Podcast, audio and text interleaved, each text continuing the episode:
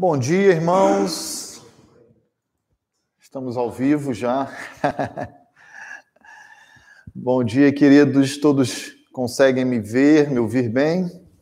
Por favor, fiquem à vontade para dar esse feedback aí para nós, tá bom? Daqui a dois minutinhos a gente inicia a nossa aula. Sempre iniciamos um pouquinho antes para a gente fazer um teste, né? Na sequência, a gente poder dar início então, ao nosso encontro. Diego, você bem.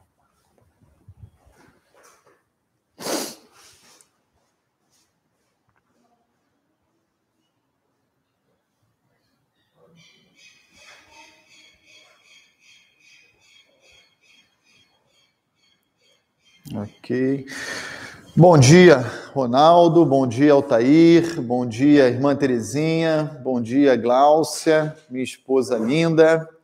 Bom dia, Rejane, irmã Rejane, acho que é do Rio de Janeiro, né?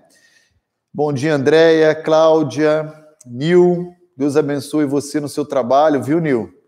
Bom dia, Johnny. Bom dia, Gerson. Bom dia, Marilene. Paulo, Elaine, Roseli, irmão Milton. Obrigado. Bom dia, irmã Ângela, irmão Odair, querido, irmão, irmã Gisele. Bom dia a cada um dos meus irmãos que já estão entrando aí conosco ao vivo. Bom dia, Renata. Bom dia, Fabrício. Bom dia, Paulinho. Irmão Paulo, né? O Paulo Pai, Paulo Júnior. Deus abençoe vocês. Bom dia, Tabe. Bom dia a cada um dos queridos que estão se conectando conosco.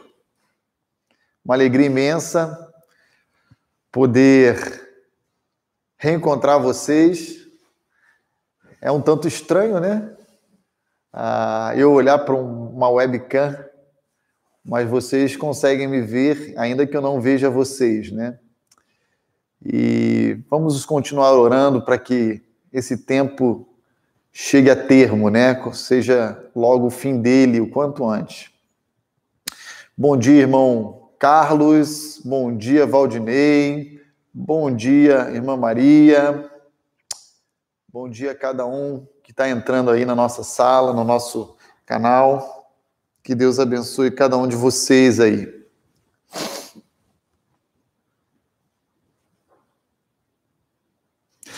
Ok, irmãos, irmãs, bom dia a todos. São nove horas e dois minutos aqui no meu relógio.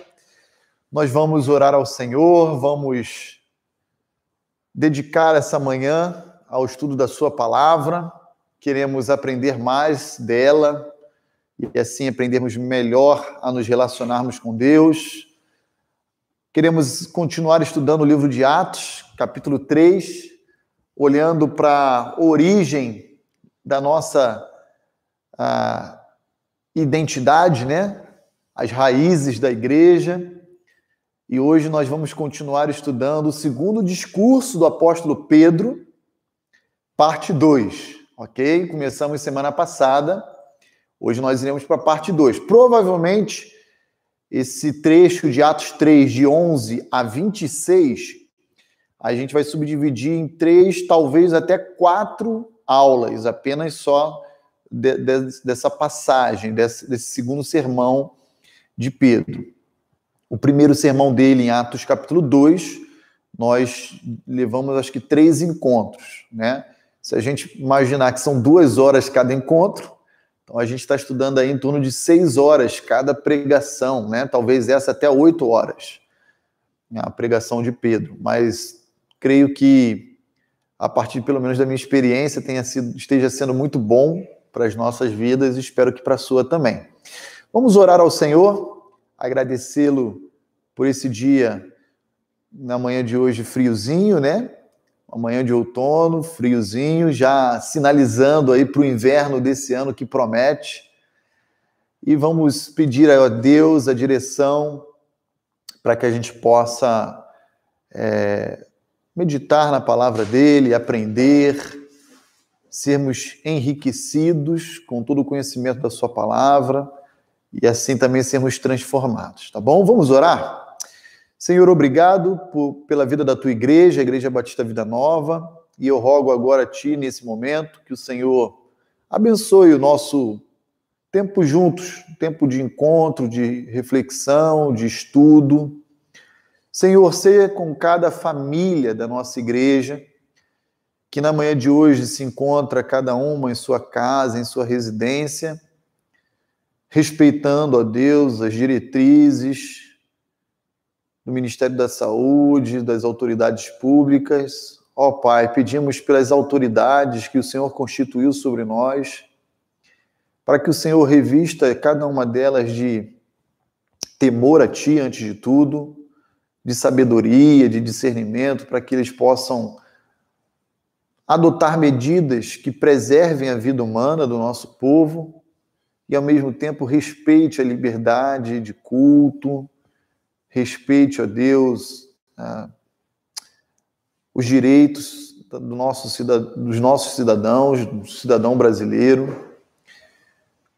Ó Deus, pedimos ainda a atuação do Teu Santo Espírito para iluminar a nossa mente, o nosso coração, a nossa compreensão, pois o assunto que nós iremos estudar hoje, para muitos, há muita confusão, há muitos equívocos, e eu me refiro à área que nós classificamos como sendo escatologia, as doutrinas das últimas coisas, ó Deus. Por favor, nos ajude a entender as passagens bíblicas que dizem respeito a esse assunto e que tem a ver com tudo aquilo que nós iremos aprender no discurso de Pedro hoje. Abençoa o nosso tempo, abençoa cada família da nossa igreja. Tem misericórdia de nós, perdoa os nossos pecados. Nós pedimos essas coisas em Cristo Jesus. Amém. Amém. Muito bem, queridos. Eu quero iniciar esse tempo, como temos feito a cada semana, indicando duas literaturas por semana para os irmãos poderem adquirir, ler, meditar. São obras realmente significativas, obras que vão acrescentar a sua vida cristã e vão ser bênção aí na maneira de você pensar biblicamente a respeito de alguns assuntos. Hoje eu gostaria de mencionar essa obra aqui, publicada pela editora Cultura Cristã, de autoria do famoso e renomado pastor John MacArthur. A pastor John MacArthur é conhecido no mundo inteiro pela sua clareza e, ao mesmo tempo, profundidade no ensino das Escrituras Sagradas. Um indivíduo muito sério, comprometido, e, juntamente com a sua igreja, a Grace Community Church, tem abençoado muitos ministérios e levado a pregação do Evangelho a muitos povos. O nome dessa obra é Sociedade Sem Pecado, e o subtítulo dela é A Igreja Aceita o Popular Evangelho da Autoestima ou reconhece a terrível realidade do pecado segundo a Bíblia? Então, tem uma pergunta aqui que temos que nos posicionar e responder. O objetivo dessa obra qual é? É desconstruir algumas afirmações e rótulos que estão sendo propagados de que tudo hoje a, a, torna o homem vítima do sistema no qual ele se encontra. E aí então tudo agora é doença, tudo agora é um distúrbio, tudo agora é uma enfermidade que acaba por isentar a responsabilidade humana das suas decisões equivocadas, da prática do pecado, né? E aí John MacArthur vai fazer uma reflexão crítica dizendo, olha, se isso for verdade, então a sociedade inteira vive sem pecar, né? Mas sabemos que isso não é verdade à luz da palavra de Deus, e sabemos então que cada um de nós somos responsáveis pelos nossos atos. Ser humano é um agente moral responsável pelas suas decisões. Então ele vai fazer uma reflexão crítica, é um livro muito interessante, nos ajuda muito a abrir nossos olhos assim para a realidade na qual nós estamos vivendo, tá bom? Então fica a dica, Sociedade Sem Pecado, autor John MacArthur, publicado pela editora Cultura Cristã. É uma sugestão muito importante. Temos uma outra obra também do John MacArthur. Eu queria dizer que o John MacArthur, no meu gosto pessoal, é o melhor autor, é o autor que eu mais leio, seguido de alguns outros também que são muito interessantes, mas John MacArthur, para mim, é, é, é, muito feliz nas obras que ele produz, ele escreve. Segunda obra também dele, publicada pela editora Fiel, chama-se Nossa Suficiência em Cristo. Né? Ah, três influências letais que minam a sua vida espiritual. E a proposta desse livro é mostrar que a Bíblia, sim, é suficiente. Ela é capaz de atuar e, e, e dirimir as dúvidas, esclarecer os posicionamentos a respeito de toda a esfera da vida humana. E a nossa suficiência, ela está em Cristo Jesus, o nosso Salvador, na cruz do Calvário. Aquela cruz, representada aqui pequenininha no Monte Gólgota, né, na capa desse livro, aponta para a vitória que Cristo nos oferece por meio da sua obra salvífica e que nos livra de todo e qualquer fracasso, falência, condenação. E essa é uma obra que também vai trabalhar muito uma reflexão crítica à psicologia, ao pragmatismo e ao misticismo. São três influências, conforme o autor propõe aqui no livro, letais que minam a vida espiritual de todo e qualquer a servo do Senhor. Então, ficam aqui duas sugestões de leitura para o seu crescimento pessoal, ok? Ah, e assim eu espero que eu esteja de alguma forma contribuindo aí para a sua, o seu crescimento, para a sua vida cristã. Pois bem, abra comigo a sua Bíblia no livro de Atos, capítulo 3. Eu quero ler com os irmãos hoje, me ater apenas aos versos 19 e 20 de Atos, capítulo 3. Falamos já semana passada dos versos 11 a 18, quando aprendemos juntos que esse segundo sermão apostólico de Pedro, ele abre rejeitando toda e qualquer glória pessoal.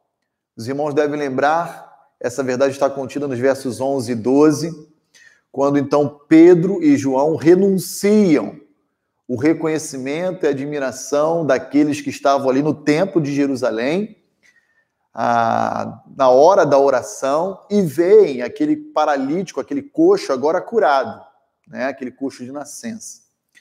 E a tendência daquele grupo é oferecer a Pedro e a João uma admiração, até uma devoção, dependendo né, do, da, da, do coração de cada um daqueles que ali presenciaram aquele grande feito. E Pedro e João vão dizer: ó, por favor, não façam isso conosco. Não fomos nós que fizemos essas coisas, foi o próprio Senhor Jesus Cristo a quem vocês crucificaram, o autor da vida a quem vocês mataram, a quem vocês negaram, a quem vocês traíram, que continua entre nós operando grandes e poderosos feitos. Isso nos leva para a segunda grande verdade, presente nos versos 13 a 15 de Atos capítulo 3, que não é outra coisa senão a própria denúncia às práticas de crimes que aqueles judeus cometeram dias antes daquele momento. Ah, Pedro vai denunciar o pecado daquele povo e vai mostrar a alienação que eles possuem, o total descompasso entre aquilo que eles criam ser verdadeiro e aquilo que Deus diz ser verdadeiro. E essa verdade está lá nos versos 13 a 15.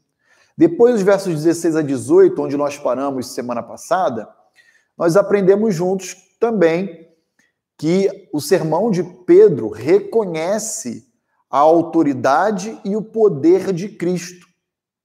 Então, agora, Pedro parece aliviar um pouquinho a dureza da denúncia do, da condenação dos judeus e diz: olha, nós sabemos, irmãos, que vocês fizeram tudo o que fizeram de errado por ignorância. Né? Não foi por atrevimento, foi porque vocês agiram com ignorância. E de fato, Cristo fala na cruz: olha, perdoa, Pai, porque eles não sabem o que fazem. E, e de fato, a palavra de Deus confirma essa declaração de Pedro. E nós então encontramos Pedro agora mostrando quem é o Senhor Jesus, a autoridade, o poder que reside no nome dele, que transformou, mudou, curou aquele coxo de nascença, ok?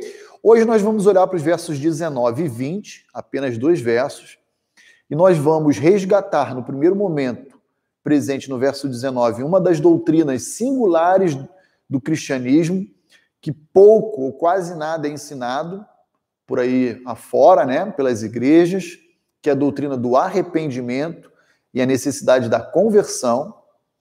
E também, no verso 20, nós iremos nos debruçar sobre uma ênfase que Pedro dá ao seu discurso, que se encontra inserido aí no campo da escatologia.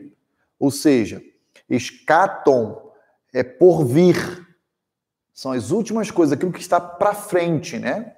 E logia, então, seriam os oráculos de Deus, as afirmações de Deus a respeito do futuro. Então, nós vamos encontrar a expressão que Pedro diz, chamada tempos de refrigério. E não temos como fugir da escatologia ao passarmos por esses dois versos, tá bom?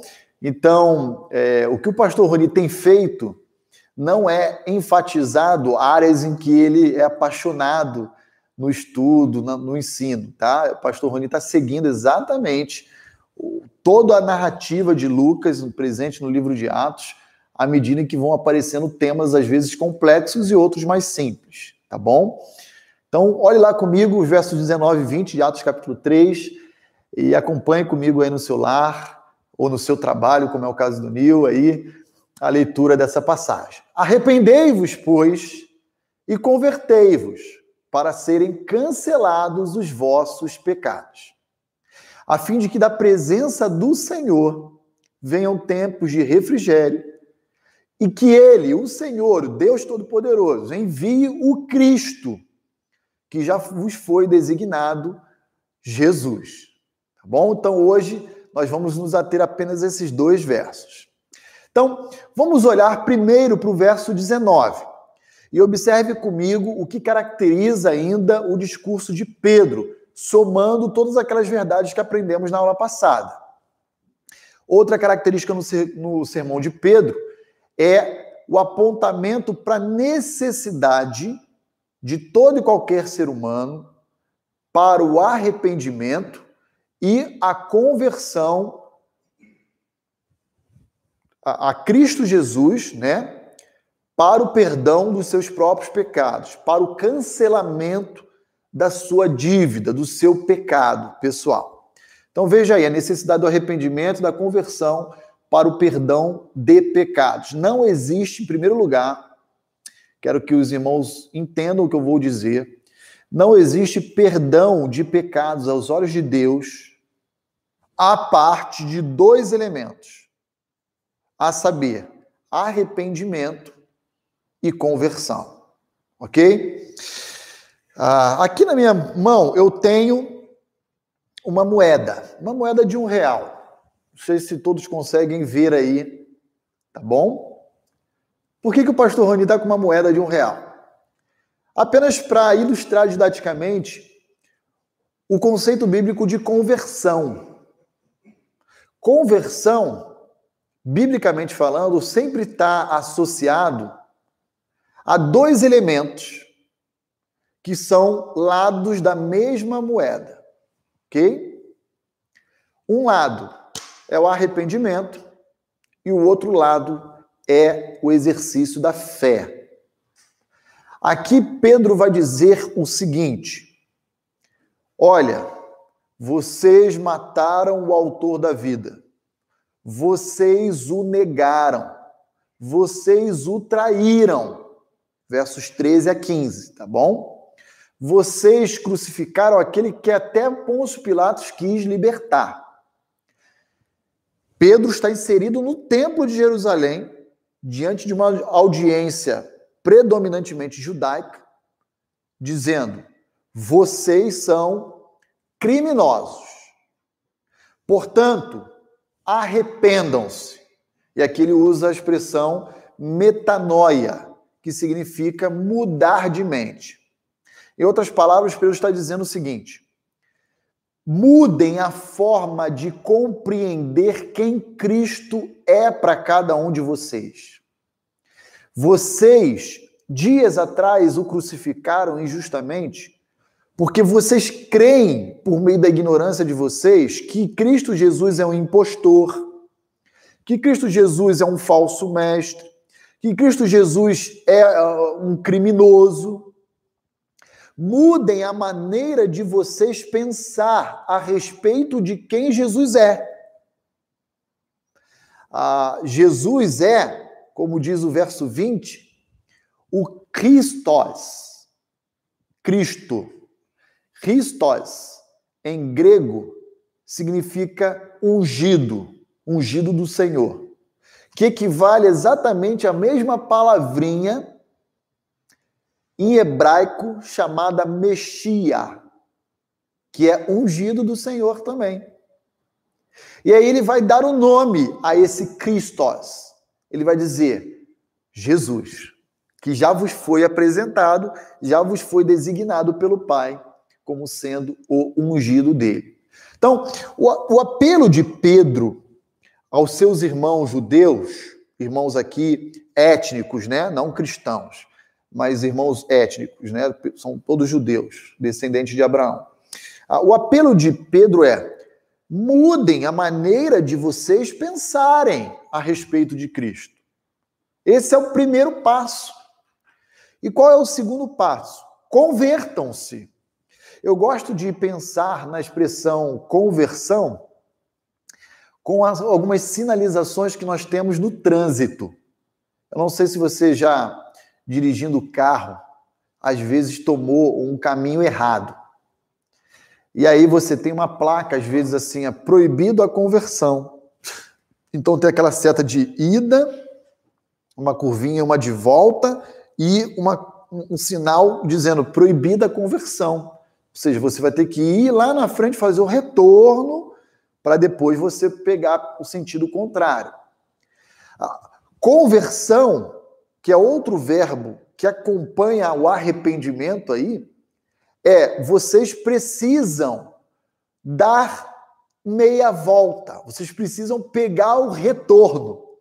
Por quê? Porque vocês estão indo na direção errada porque vocês estão indo no caminho errado. Agora, o indivíduo que é o motorista, ele só pega a conversão e faz o retorno depois de que ele é convencido de que ele está no caminho errado, de que ele passou a entrada, de que ele pegou a rua errada, enfim. Por isso, então, a sequência do discurso de Pedro é: primeiro, mudem a forma de vocês pensarem a respeito de Cristo. Ele não é um impostor, ele não é um criminoso, ele não foi um falso mestre, mas ele é ungido do Senhor, ungido do Pai. Esse é o primeiro ponto. Agora que vocês entenderam e se convenceram de que estão pensando errados e erraram por ignorância, então deem meia volta, peguem o retorno e, e mude a atitude de vocês em relação a Cristo Jesus. Então, conceito bíblico de arrependimento e conversão vai culminar em um resultado fantástico. Está lá no verso 19. Qual é esse resultado? O cancelamento dos vossos pecados. Em outras palavras, o perdão dos nossos pecados.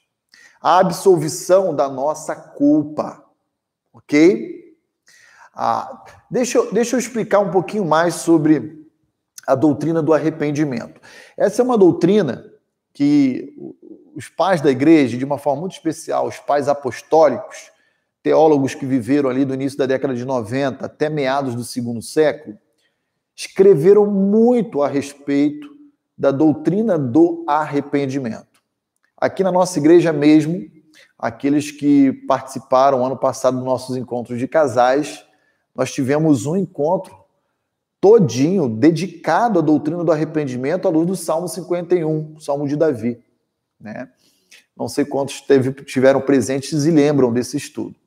Mas a doutrina do arrependimento hoje é uma doutrina pouco ensinada ou falada. infelizmente, o que nós temos nos púlpitos de hoje são pregações vazias que não denunciam pecado, nem apresentam a necessidade de arrepender-se, ou seja, de mudar o entendimento a respeito da perspectiva de Deus em relação à sua pessoa. Ah, com isso, o que nós temos são inúmeras conversões sem quaisquer arrependimentos, ou seja, aberrações bíblicas, teológicas. Porque a gente sabe que a conversão é o produto, é essa moeda, que é composta de dois lados. Um lado, arrependimento, e o outro, fé. A moeda chama-se conversão. Se uma moeda não tiver a, a, estampado em uma das suas esfinges aqui, das suas faces, o símbolo dela, ou seja, ela, ela não será uma moeda válida, será apenas um pedaço de metal. É isso que a gente está vivendo. Ah, conversões, ou pseudo-conversões, como eu gosto de chamar, que não exigem do ser humano qualquer necessidade de arrependimento e mudança de vida. Ora, o arrependimento está na esfera subjetiva do indivíduo. O arrependimento, então, juntamente com a fé, é, é um assentimento. Puxa, eu estive enganado. O problema é que o arrependimento mais a fé vai ter que necessariamente pegar a conversão aí e fazer o retorno. E, e, e, muitas pessoas que estão se dizendo salvas, crentes em Cristo Jesus, não pegam o retorno, continuam indo no caminho errado. Isso não é conversão, como o próprio nome sugere, tá bom? Ah, ainda a respeito da doutrina do arrependimento, eu queria lembrar os irmãos que me assistem que essa é uma das doutrinas centrais do Evangelho de Cristo e centrais também dentro do movimento da reforma protestante. Todos nós lembramos das 95 teses de Martim Lutero, né, reformador alemão. E resumimos normalmente as 95 teses dele em cinco solas, que em latim significa sola scriptura, sola gratia, sola fide, soli deu glória e soli uh, sumiu agora a quinta. Mas o fato é que esses cinco solas, solos cristos, né? Esqueci, voltou. Ah, o fato é que essas cinco, esses cinco solas resumem, é uma tentativa de resumir as 95 afirmações que Lutero afixa no, na, na porta da Catedral de Wittenberg. Deixa eu ler para vocês qual foi a primeira tese que Lutero escreveu em Wittenberg, que às vezes passa por nós despercebido e que, via de regra, muitos mesmo desconhecem. Olha só o que diz 90, as 95 teses. Eu estou aqui com um livrinho na mão, tá bom? Ah, então, olha aí comigo o que diz. Nosso Senhor e Mestre Jesus Cristo, em dizendo arrependei-vos, afirmava que toda a vida dos fiéis deve ser um ato de arrependimento. Nosso Senhor e Mestre Jesus Cristo, ao afirmar arrependei-vos, essa foi a mensagem de João Batista, essa foi a mensagem de Cristo, essa foi a mensagem de Pedro. Ele disse que isso é não apenas um ato, mas um estilo de vida. Todo cristão ele deve viver contrito, quebrantado, diariamente se arrependendo dos, das suas ah, práticas uh, erradas, né, de desobediência a Deus. Interessante observar isso. Interessante porque nos dias de hoje, arrependimento virou no máximo um acessório, um adorno para a fé cristã, quando na verdade ela é, ele é essencial a conversão e a vida de todo servo de Deus. Agora, para complicar um pouquinho mais a, a, doutrina do arrependimento na sua cabeça e, e reforçar a ideia de que a salvação é um ato exclusivo de Deus, como já dizia Agostinho aquele que propôs a salvação como ato monergista, né? Ah, um ato unilateral de Deus em relação ao homem. Deixa seu dedo aí em Atos capítulo 3 e vai rapidamente comigo em Atos 11, verso 18. Olha lá comigo, Atos 11, verso 18. Ah, olha que interessante Lucas que escreve esse apelo de Pedro à sua audiência judaica. Agora ele diz em Atos 11, 18. Vou ler aqui na minha versão, que é a revista atualizada. E ouvindo eles estas coisas, apaziguaram-se e glorificaram a Deus, dizendo: Logo, também aos gentios foi por Deus concedido o arrependimento para a vida. Olha que interessante. Nós vemos Pedro fazendo um convite em Atos 3 para os judeus do templo, como que dizendo a responsabilidade do arrependimento é exclusiva de cada um de vocês, intransferível. Portanto, arrependam-se e se convertam. Mudem o caminho de vocês, os seus maus caminhos, para que seus pecados sejam cancelados. Agora, Lucas, em Atos 11, vai dizer: Olha, eu lamento te informar, mas isso não é um ato só seu. É Deus quem concede o arrependimento ao homem. Ao homem. E isso é lógico, a gente sabe disso, é que às vezes a gente não para para prestar atenção e vincular uma relação com a outra. Por que, que o arrependimento é um ato também de Deus? Simples. Porque o arrependimento é uma mudança de mente, ou seja, o produto da ação de convencimento do Espírito Santo na mente e no coração do indivíduo. Ou seja, o Evangelho de João diz: é o Espírito que convence o homem do pecado, da justiça e do juízo. Então, se nós queremos que alguém que a gente ama seja salvo, você ora pela conversão de alguém, aqui fica uma dica para a sua oração. Diga a Deus em sua oração: Senhor, como o dia o Senhor concedeu a mim o convencimento das minhas transgressões, da minha culpa, eu suplico que o Senhor também oferte, conceda arrependimento àqueles que ainda permanecem com seu coração endurecido. Como isso? Por meio da ação de convencimento que só o teu Santo Espírito é capaz de promover na vida do homem. Então veja, a quando eu digo, então, prestem atenção para não ser mal compreendido. Quando eu digo que o arrependimento é um ato que Deus concede ao homem, eu não estou excluindo a responsabilidade do homem de se arrepender, de dar conta da sua, dos seus pecados e da sua culpa. Aqui nós temos mais uma vez um concurso, uma ação concorrente de Deus e do homem. A do homem depende originalmente de Deus. Ok? O homem não consegue se arrepender sem antes Deus, por meio do Espírito Santo, convencê-lo do contrário. Mas tanto um quanto o outro existem harmoniosamente no processo de salvação, que vai culminar no cancelamento dos pecados e no perdão da culpa ah, que conduz o homem à condenação. Espero estar me fazendo compreendido pelos irmãos, tá bom? Muito bem. Ah, veja que ah, em Atos capítulo 2, finalzinho, quando nós estávamos estudando um pouquinho a respeito ah, do batismo, surgiu uma dúvida por alguns irmãos que pensaram lá naquela passagem de Atos 2 que o arrependimento e o batismo cancelavam o pecado dos homens. E eu disse que não. O batismo é apenas um sinal externo para demonstrar algo que já havia acontecido internamente ao indivíduo, né? que era o arrependimento, o, o exercício da fé em Cristo Jesus como Salvador pessoal da sua vida. Ah, então deixa comigo seu dedo marcado em Atos 3 ainda e vai comigo agora rapidamente em Lucas capítulo 13.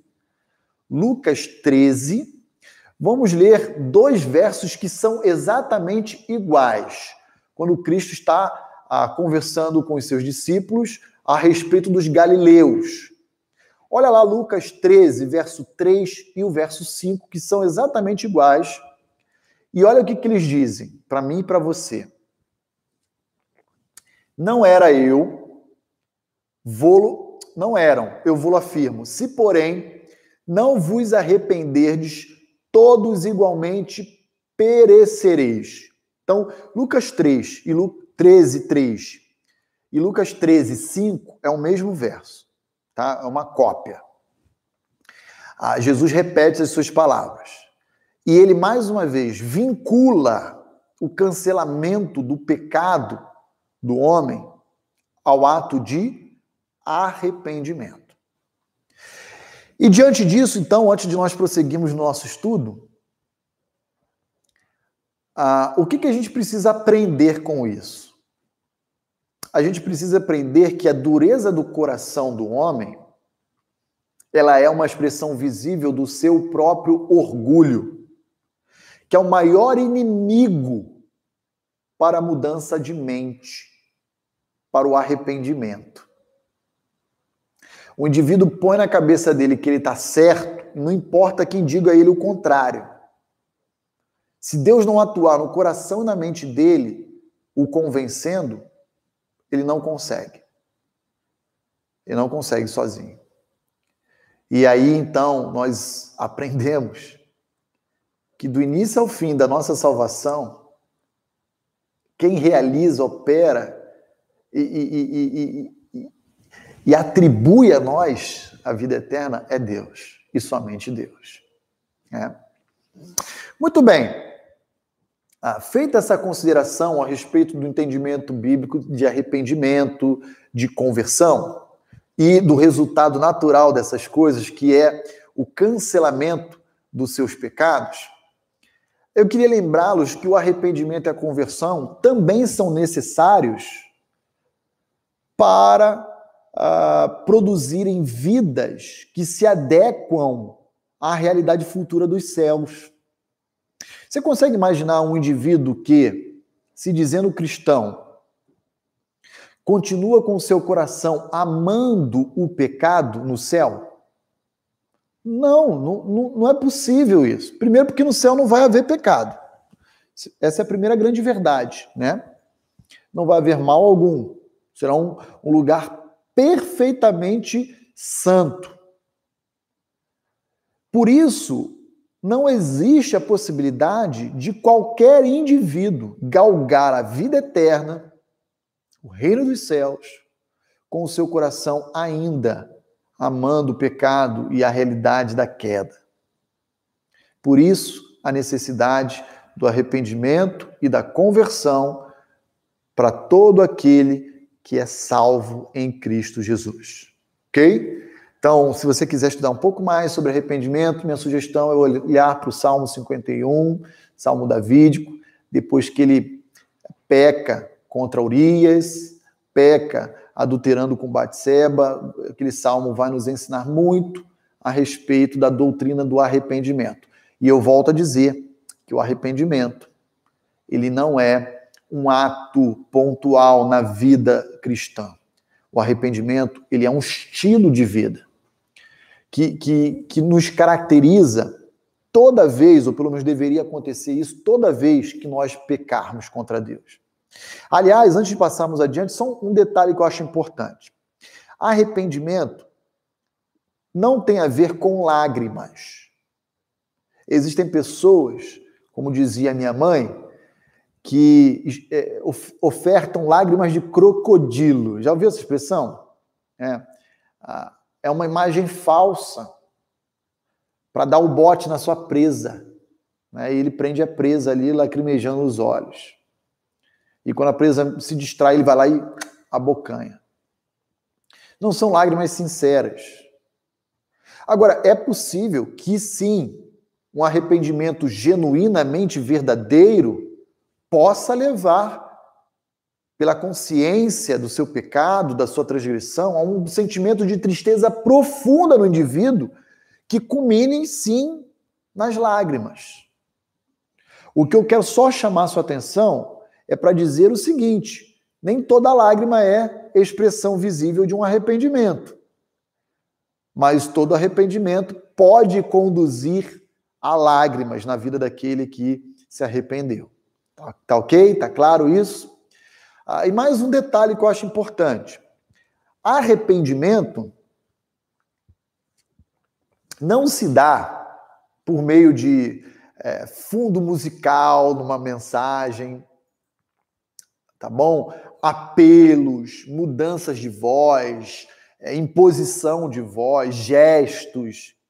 Arrependimento não se produz dessa maneira. Arrependimento é um ato que começa com a ação de Deus na mente, no coração, ou seja, na esfera interior do homem, ok? E que nada tem a ver com essas coisas.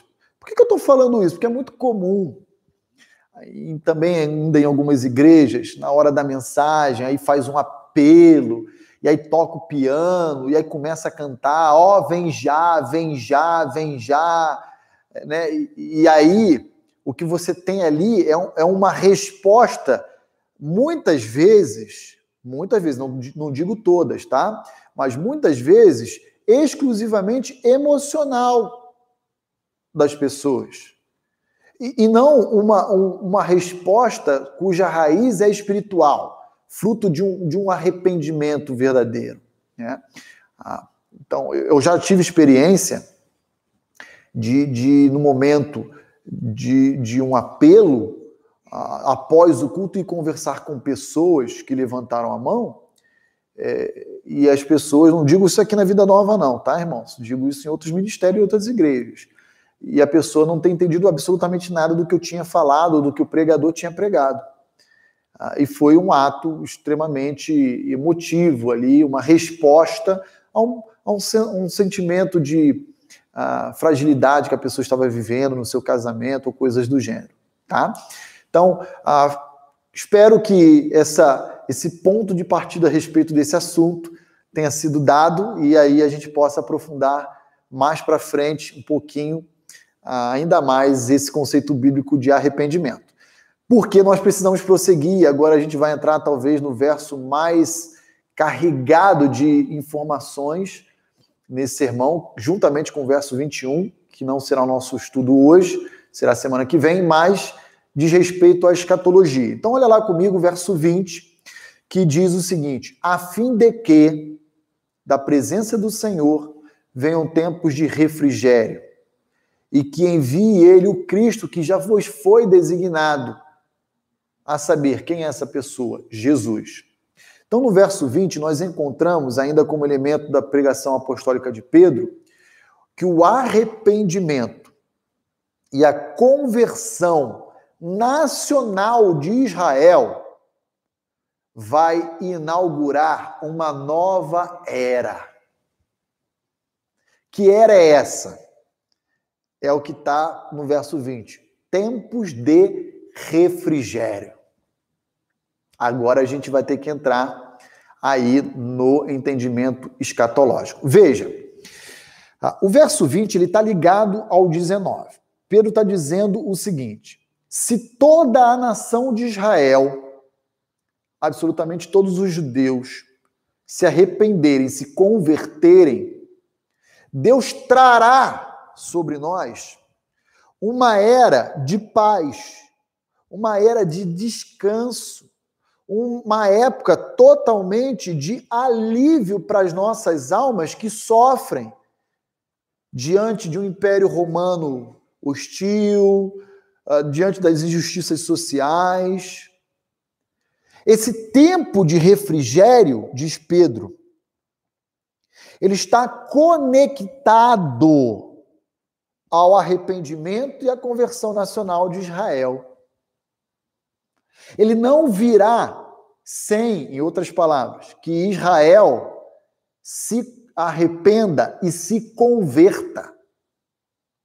Então, diante dessa afirmação de Pedro, entenda uma coisa: seria plausível que a igreja cristã do mundo inteiro, do mundo inteiro, envidasse esforços para a prática missionária, cujo foco fossem os judeus?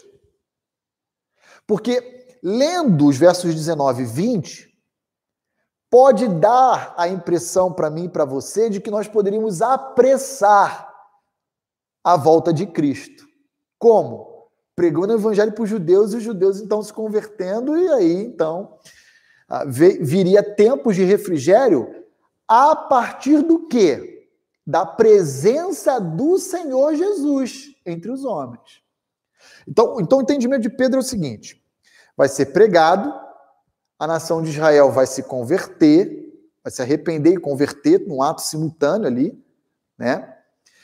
O pai vai enviar o seu filho à terra, e a partir da presença do Senhor, emanará então tempos de paz sobre a terra. Ele vai enviar quem? O Cristo, o ungido dele, o Messias prometido a Israel, que já foi designado por ele próprio e que tem nome e endereço. Chama-se Jesus. Esse é um ensino que Pedro está apresentando num sermão evangelístico aos seus contemporâneos. Olha, Pedro já pregou o plano de salvação entrando em decreto, Pedro está entrando em escatologia, Pedro é fera. É fera. Pastor Levi, alguma dúvida até agora? Alguma pergunta? Então tá bom. Se aparecer, você pode me direcionar então, tá bom? Ah, então vamos tentar entender um pouquinho como será a natureza desse ah, tempo de refrigério.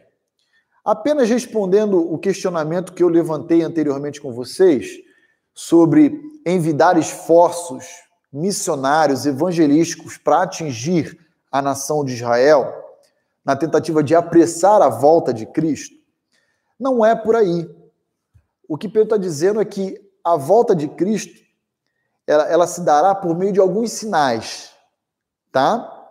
Um desses sinais é o arrependimento nacional a conversão nacional dos judeus. Ok? Então a gente não precisa ter uma ênfase, a igreja cristã do mundo inteiro só voltada para judeus na tentativa de apressar o retorno de Cristo. Não. Ah, quando isso acontecer naturalmente ao longo do desenvolver da história, isso será um sinal de que Cristo está prestes a voltar. Tá bom? Só respondendo então a essa pergunta. Agora, entendam o seguinte: ah, olha o quadro, o cenário que Pedro está traçando no sermão dele. Ele lá em Atos capítulo 2, de 17 a 21, ele havia citado o livro do profeta Joel, capítulo 2. Por que, que ele citou? Porque houve um derramamento do Espírito Santo, que ainda não havia sido sobre toda a carne, como Joel prevê. Mas Pedro começa a pensar: Bem, aquilo que estava reservado para os últimos dias já teve início. Já foi inaugurado. Os últimos dias já, já teve início. Já foi inaugurado. Vai que a nação se arrepende e se converte, esse, esse derramamento do Espírito pode se dar a qualquer instante sobre toda a carne. Então, Pedro anseia para que ele vivencie esse momento, que ele não tenha que passar pela morte e ele possa então visualizar, presenciar esses poderosos feitos que estão reservados mais para frente. E então Pedro faz mais uma vez o apelo aos seus contemporâneos, dizendo: se arrependam, se arrependam, se arrependam, se convertam mudem os seus caminhos. Vamos olhar aí juntos algumas passagens muito importantes para nossa compreensão a respeito dos tempos de refrigério. Tempos de refrigério é uma expressão que Pedro utiliza que equivale à expressão milênio que João também utiliza em Apocalipse capítulo 20. Só que a gente não vai olhar Apocalipse capítulo 20 hoje. Nós vamos olhar as características desse tempo de refrigério. Como ele será marcado. Como se dará esse tempo. Então, abre comigo em Isaías capítulo 11. Abra lá comigo Isaías 11, versos 6 a 10, tá bom? E, e veja, enquanto você abre comigo, abre comigo a sua Bíblia, veja exatamente como será esse, essa época nova que será inaugurada, que, que está prometida, mas ainda não teve o seu início, a partir da descrição de Isaías 11, de 6 a 10. Então, veja aí comigo, ó. O lobo habitará com o cordeiro. Ué, mas o lobo não é predador do cordeiro, da ovelha? Pois bem, nesse tempo de refrigério haverá uma restauração da harmonia e da convivência, até mesmo entre os animais, em toda a natureza. E o leopardo se deitará junto ao cabrito. Olha só, o leopardo que também era outro predador, vai se deitar e dormir, cochilar com um cabrito. O bezerro, o leão novo e o animal cevado andarão juntos. E um pequenino os guiará, uma criança vai estar cuidando deles sem representar a essa criança nenhum tipo de ameaça ou de mal. Verso 7. A vaca e a ursa pastarão juntas, e as suas crias juntas se deitarão. O leão comerá palha como boi. Olha, ah, isso é inconcebível na nossa mentalidade, porque o leão é um ser carnívoro que ataca bois para se alimentar, né? Basta você assistir a alguns daqueles programas de animais lá do Discovery, uh, do National Geographic, você vai ver lá como é que se dá na África, na Ásia, né? E eles então estarão comendo palha juntos. Verso 9. A criança de peito, ou seja, nós aqui no Brasil pensamos que a amamentação vai pelo menos até dois anos, né? Uma criança pequenininha, só tem a infância. Brincará sobre a toca da áspide. O que é a áspide? Uma, uma serpente, uma cobra, né? E o já desmamado meterá a mão na cova do basilisco, outro animal mortífero, uma outra serpente. Não se fará mal nem dano algum em todo o meu santo monte. Que monte santo de Deus é esse? É Jerusalém, é o Monte Sião. Porque a terra se encherá do conhecimento do Senhor, como as águas cobrem o mar. Naquele dia, as nações recorrerão à raiz de Jessé, que está posta por estandarte dos povos e a glória lhe será a morada. Pedro está dizendo: Eu quero viver isso. Eu não quero morrer e, e aguardar isso. Eu, eu quero ver essas coisas acontecendo hoje, no meu dia a dia, no meu viver. Eu gostaria que todos vocês experimentassem isso comigo. E, e, sabe qual é a grande lição que nós devemos aprender do discurso de Pedro, quando ele, ele anseia esse tempo de refrigério, é, é que as pregações de hoje, os ensinos que a maioria das igrejas hoje ministram, nada tem a ver com a esperança apostólica que nos é apresentada nesse discurso. A igreja de Cristo, infelizmente, assimilou, se apegou e ama essa verdade que nos encontramos de hoje, essa realidade maculada pela injustiça, pelo mal, pela doença. E, e, perdeu de vista, porque ela se acostumou com esse lixo, e perdeu de vista o quê? A esperança que nos está à, à frente, que nós estamos aguardando. Irmãos, esse tempo de refrigério, que está conectado com o arrependimento e a conversão nacional de Israel, É um tempo de restauração e paz sem igual na história, sem paralelo. De Gênesis 3 em diante, não há paralelo de paz e, e, e abundância. Existe o paralelo de Gênesis 1 e 2, quando a terra ainda não havia presença do mal, né? Mas de 3 em diante não existe paralelo igual.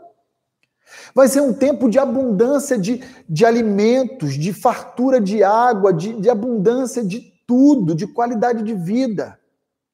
Ah, deixa seu dedo aí, vai comigo agora em Joel capítulo 2. No sermão de Pedro em Atos 2, ele menciona Joel 2 de 28 em diante. Eu quero ler Joel 2, 23 a 27, a parte anterior à citação de Pedro. Joel 2, 23 a 27. Olha lá comigo o que, que vai acontecer nesse período. Olha lá. Alegrai-vos, pois, filhos de Sião. Então, aqui é uma, uma mensagem para os judeus, tá? Não existe igreja aqui. Não existe cristão aqui.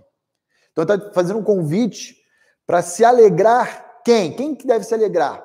Vocês que são judeus. Regozijai-vos no Senhor, o vosso Deus, porque ele vos dará em justa medida a chuva.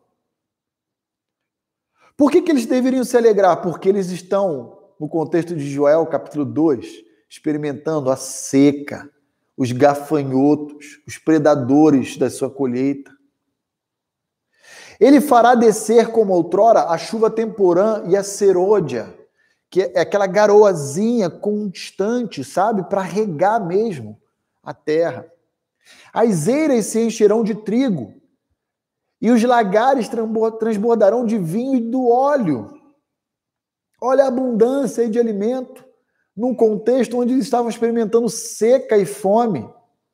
Verso 25 de Joel, capítulo 2: Restituir-vos-ei os anos que vos foram consumidos pelo gafanhoto migrador, pelo destruidor e pelo cortador, o meu grande exército que enviei contra vós outros. Olha que interessante. Sabe por que os judeus estavam passando fome e seca? Porque o próprio Deus diz que enviou um exército de predadores contra a colheita deles. E esse exército era composto de gafanhoto, destruidores e cortadores. E aí Deus está dizendo: agora eu vou restituir, chegou a hora de eu restituir e abençoar vocês. E retirar de sobre vocês a praga que eu havia lançado. E aí ele continua dizendo: vocês comerão abundantemente, verso 26, e vos fartarão e louvarão o nome do Senhor, o vosso Deus, que se ouve maravilhosamente convosco. E quando esse dia chegar, vocês se alegrarão em mim e me engrandecerão entre os povos. Verso 27. Sabereis que estou no meio de Israel e que eu sou o Senhor, o vosso Deus, e não há outro, e o meu povo jamais será ou voltará a ser envergonhado. Olha que interessante o verso 27. Sabereis que eu estou no meio de Israel.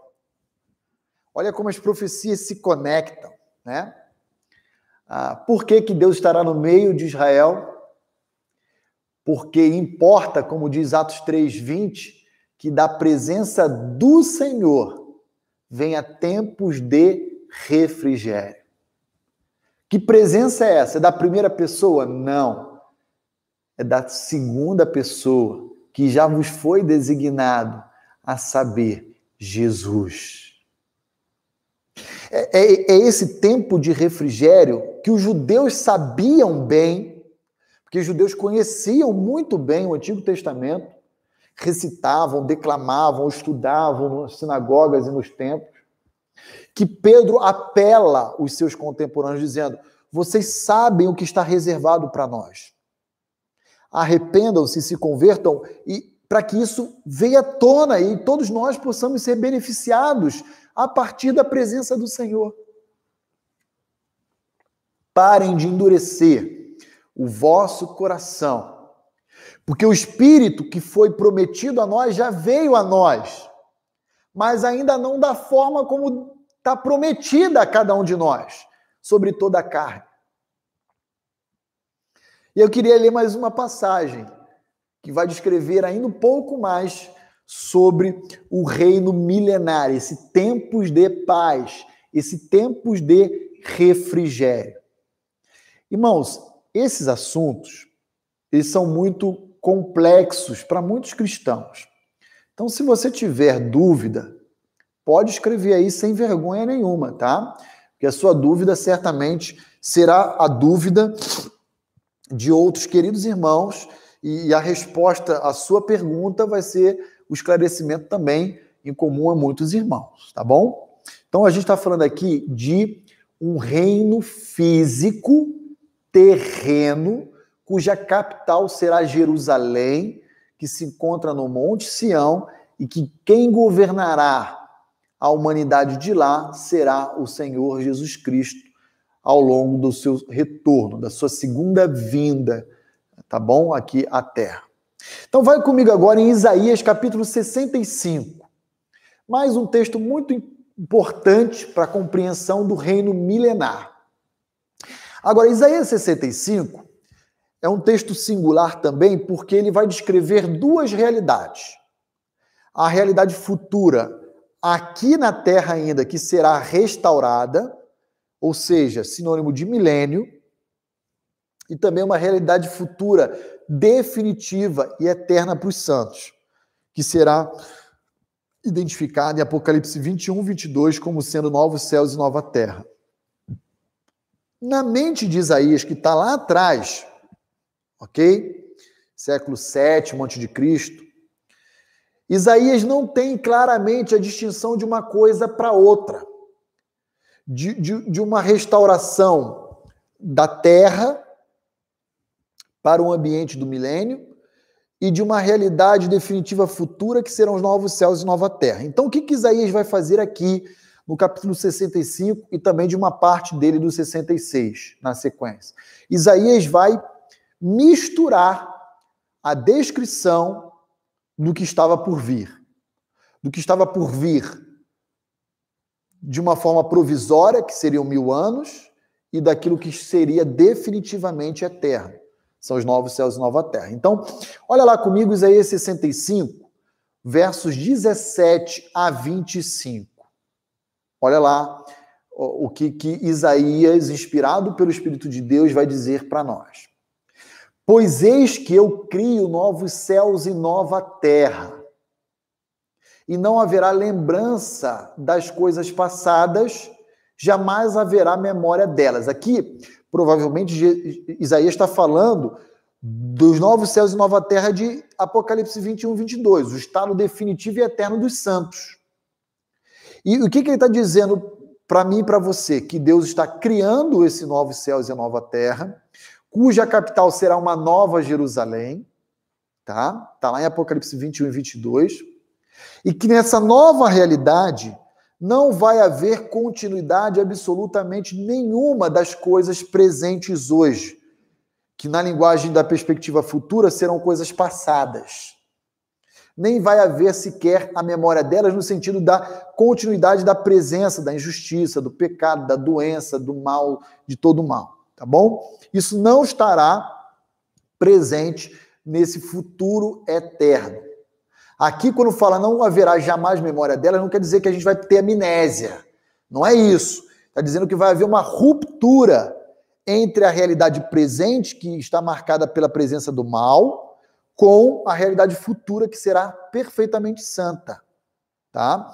É nessa linguagem profética que Isaías ah, descreve essa realidade que estará sendo reservada, preservada, criada para os santos, para o povo de Deus. E aí Isaías diz: Mas vós folgareis e exultareis perpetuamente no que eu crio. Porque eis que crio para Jerusalém alegria e para o seu povo regozijo. Então agora existe no verso 18 de Isaías 65 uma promessa aos judeus, tanto para a cidade santa de Israel, chamada Jerusalém, quanto para o seu povo, seus moradores, os seus habitantes, que é alvo da pregação de Atos capítulo 2 e Atos capítulo 3. Para a cidade haverá alegria, a Jerusalém terrena. E para Israel haverá regozijo, paralelismo também de júbilo, de alegria. Verso 19: E exultarei por causa de Jerusalém e me alegrarei no meu povo. Deus dizendo para Israel: E nunca mais se ouvirá nela nem voz de choro e nem de clamor. Olha o tempo de refrigério, o tempo de descanso, o tempo de alívio, de paz.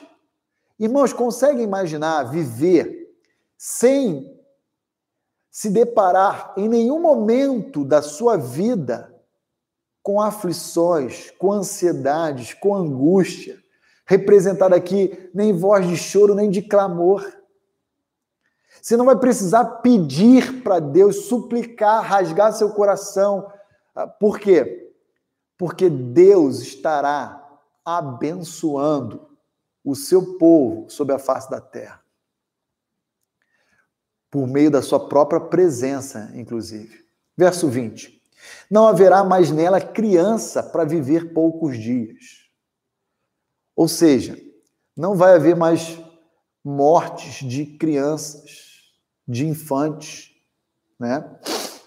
Nem velho que não cumpra os seus dias. Olha que interessante essa realidade transformada. Aqui na terra agora, tá? O verso 17 está falando do estado definitivo eterno, novos céus e terra. Verso 17 está falando novos céus e nova terra. Agora, do 18 para cá, está falando daqui, dessa realidade será restaurada. Ah, verso, então, 20 ainda. Porque morrer aos 100 anos é morrer ainda jovem. E quem pecar só aos 100 anos será amaldiçoado. Então, veja, ainda haverá a presença do pecado durante o reino milenar de Cristo. E aqui parece que o profeta Isaías está dizendo que a presença do pecado será enfraquecida, erradicada, mas ainda existirá. E o rebelde obstinado, ele vai morrer cedo, comparado à longevidade presente, que será característica do milênio. Quantos anos ele vai morrer cedo? Ele vai morrer precoce, com 100. Olha que interessante, né?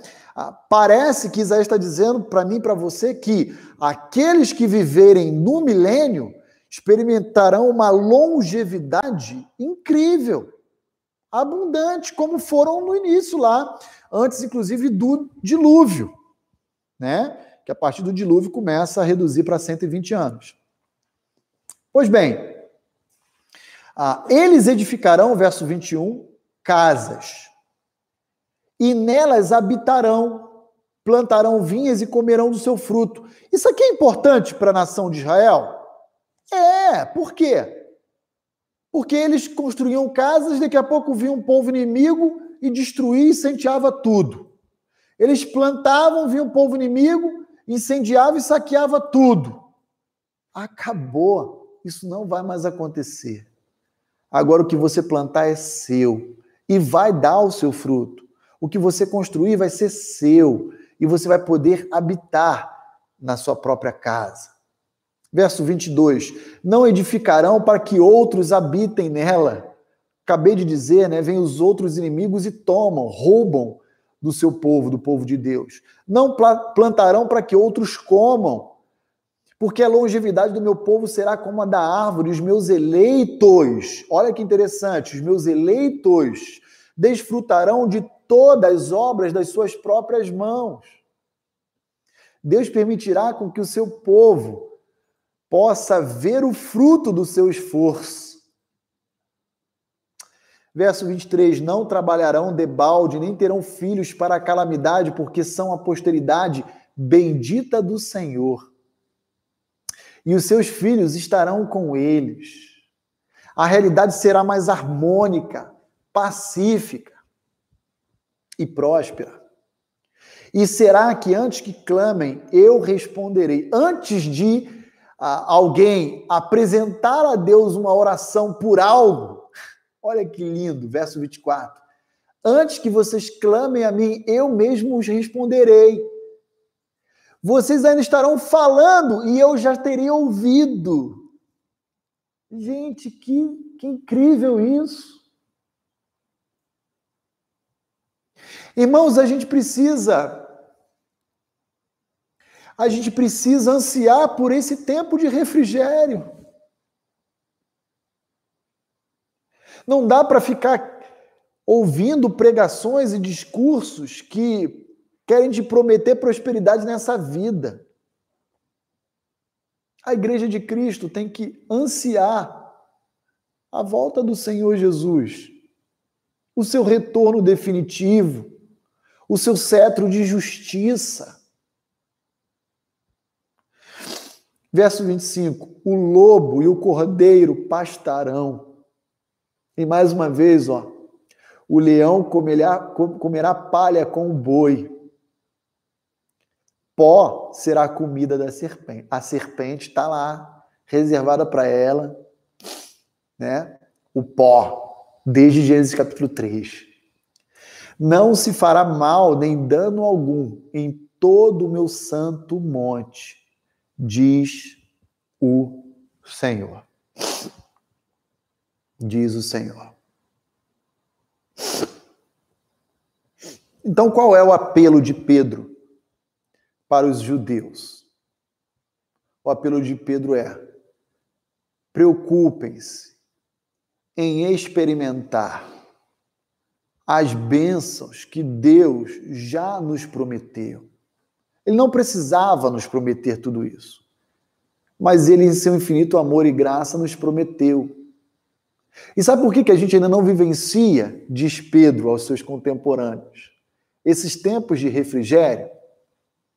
Pelo simples fato de que nós, em nossa ignorância, endurecemos o nosso coração para reconhecer quem Cristo realmente é.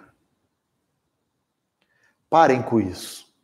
Deus já nos derramou o seu Espírito, mas a promessa que nos está reservada ainda não se cumpriu. só foi inaugurado, só foi o o primeiro doce, né? Ainda muito para vir sobre nós. E tudo depende de nós, assim, né? A gente precisa se arrepender. Muito bem, deixa eu dar uma olhadinha aqui nas perguntas que surgiram. Como eu quero, irmãos, como eu quero. Eu quero muito, mas muito. Eu quero muito viver esse tempo de refrigério. Agora percebam uma coisa: esse tempo de refrigério ele foi prometido para os judeus. Mas adivinha quem irá ser coparticipante dele? A igreja do, do Senhor Jesus Cristo. Nós voltaremos com Cristo, diz Apocalipse 19. Se der tempo, a gente lê essa passagem depois, para reinar com ele esses mil anos. Muito bem, irmão Odair Tempos de refrigério pela presença do Senhor pode se aplicar quando nós somos convertidos. Que vem tempos de refrigério pela presença do Espírito Santo habitando em nós agora? Irmão Odair, sem dúvida alguma a gente pode, tá? A gente pode compreender que já há uma espécie de refrigério quando a gente se arrepende e se converte. E por que, que já há isso? Porque o próprio verso 19 diz que nossos pecados são cancelados. E, gente, é tirar um piano das costas. Já há um alívio natural, já não tenho mais culpa a ser imputada sobre mim. Isso já é um tempo de paz, tá, irmão? Daí. Então, seu raciocínio está correto. Agora, quando a gente chega no verso 20, Pedro especificamente está pensando numa promessa eh, literal, física, que há de vir sobre toda a humanidade, e de forma especial aos judeus. De forma especial aos judeus, a Israel.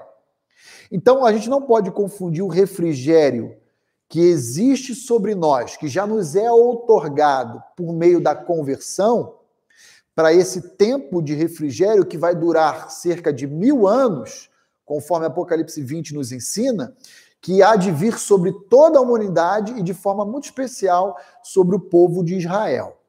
Tá? Então aqui é uma outra coisa. Mas o seu raciocínio está correto e a gente já vive tempos de paz. Né? Mesmo em meio a tanta confusão, tanta aflição, Cristo nos oferta uma paz que excede todo o entendimento. Filipenses 4, versos 6 e 7. E a gente já tem esse refrigério, esse, esse bálsamo, né, que alivia as nossas lutas e as nossas dores.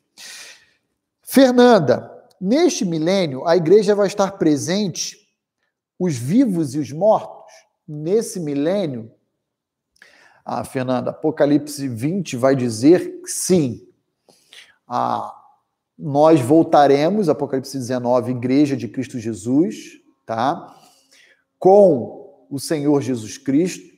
E lá no, no, no capítulo 20 de Apocalipse, os judeus crentes em Deus da velha aliança também ressuscitarão para reinar com Cristo durante mil anos.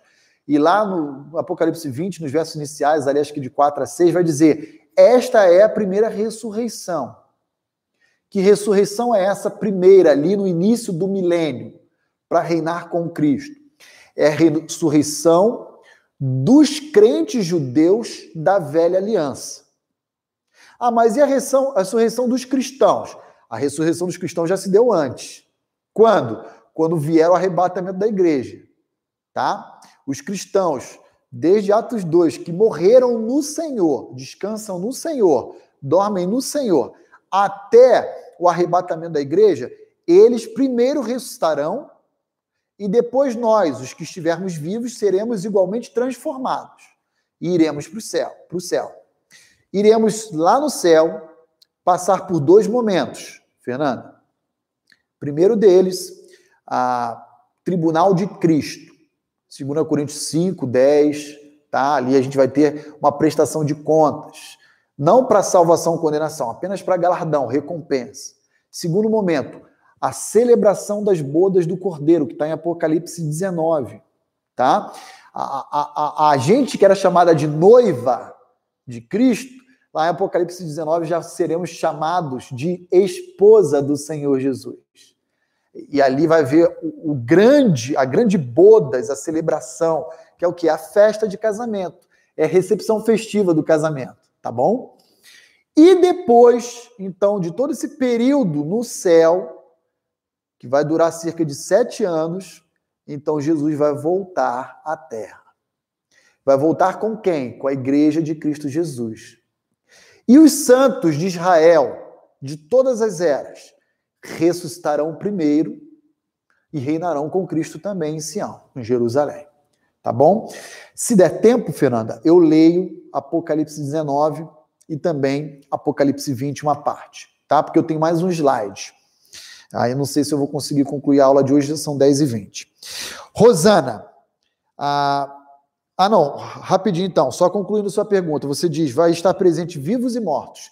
Sim, o remanescente fiel de Israel vai adentrar né, o início do milênio os ímpios serão julgados nesse retorno de Cristo, condenados ao inferno, e os santos viverão com ele aqui na terra, glorificados. Vai haver, durante o milênio, uma convivência ah, entre santos glorificados e homens que adentraram o milênio e que ao longo do milênio, inclusive, irão morrer também porque não foram transformados, glorificados ainda, tá bom?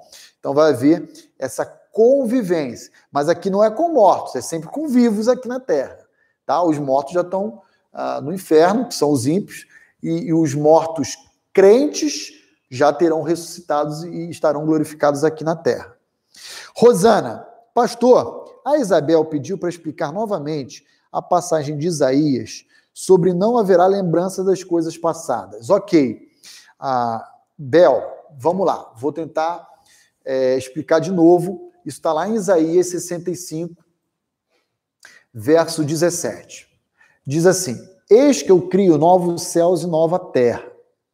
Então, agora, esse verso especial, ele se aplica a Apocalipse 21, Bel, e 22, que é uma realidade apresentada pela visão que João recebe, uma realidade perfeita e definitiva, onde nós iremos viver para toda a eternidade futura, Bel. Então, como será essa realidade? Será uma realidade sem pecados, sem lágrimas, sem dor, tá? Sem qualquer presença daquilo que nos aflige aqui pelos efeitos da queda lá. Isso, isso vai haver uma interrupção, uma ruptura, uma descontinuidade. Tá? E, e nós adentraremos uma realidade perfeita, né? reta, santa. Agora, quando Isaías diz assim, é, não haverá lembrança das coisas passadas, olhando da frente, lá da frente para cá, para a nossa realidade presente, que será passado quando a gente estiver lá na frente, né? nem jamais haverá memória delas, é não vai haver qualquer resquício dessa realidade que hoje para nós é presente e lá no futuro será passada, não vai haver presença dessas coisas ruins lá. Aqui Isaías não está se propondo, Bebel, a dizer que nós teremos amnésia e não vamos lembrar de toda a nossa história de vida anterior. Não é isso que Isaías está dizendo. Isaías está comparando o, ambiente presente e o ambiente futuro. E ele vai dizer, ó, por que, que a gente sabe disso? Porque ele está falando de novos céus e nova terra. É ambiente, é o habitat. Então, ele está dizendo, esse ambiente presente para nós hoje, quando estivermos no futuro, ele será percebido como passado. E nada que existe de mal hoje irá adentrar essa nova realidade, Bebel. Então, nós sabemos, e aí eu peço até que você leia com calma depois Apocalipse 21, 22, que você vai ver que lá tem a árvore da vida. Olha a descontinuidade, né? Uma inovação. Ah, não, a árvore da vida existe hoje? Não. Ela existiu e depois, com certeza, por meio do dilúvio, ela foi extinta da face da terra, né? Ah, quando Adão e Eva pecaram, eles foram banidos do, do jardim para eles não comerem depois de caídos. E aí, com o advento do dilúvio, lá a partir de Gênesis 6 a 8, ah, acabou, tirou, acabou o jardim do Éden, acabou tudo. Tá? Então, quando eu estou dizendo aqui que não haverá continue, lembranças, Isaías está falando, não haverá lembrança das coisas do passado nem memória delas, não quer dizer que a gente não vai ter lembrança, eu e você, dessa realidade tá? mas que não haverá qualquer é, é, é, elemento ruim de hoje presente no habitat futuro. É basicamente isso, tá bom? Que ele chama de novos céus e nova terra. Valdinei, pastor Roni os TJs, testemunho de Jeová, falam muito sobre o assunto de Isaías 11. Falam. E eles também fazem afirmações muito equivocadas a respeito da escatologia, Valdinei. Eles, por exemplo, eles dizem que os novos céus e a nova terra, que, é, que será um ambiente de habitação de todos os cristãos, eles serão preenchidos ou habitados apenas por 144 mil, que são os 12 mil de 12 tribos lá de Apocalipse, né? Isso é um engano. Aí você vai falar, mas os demais crentes, testemunhos de Jeová, vão viver na terra. Então, digamos, eles vão dizer que os 144 mil são crentes mais elitizados, né? Ah, mais espirituais, vão viver nos novos céus e nova terra, e os demais crentes vão viver aqui nesse mundo restaurado. É outra afirmação errada. Então, ah, eu, eu sugiro que toda afirmação, declaração dos testemunhos de Jeová sejam literalmente descartados. Eles são uma seita, eles não têm o que oferecer e contribuir para a ortodoxia cristã.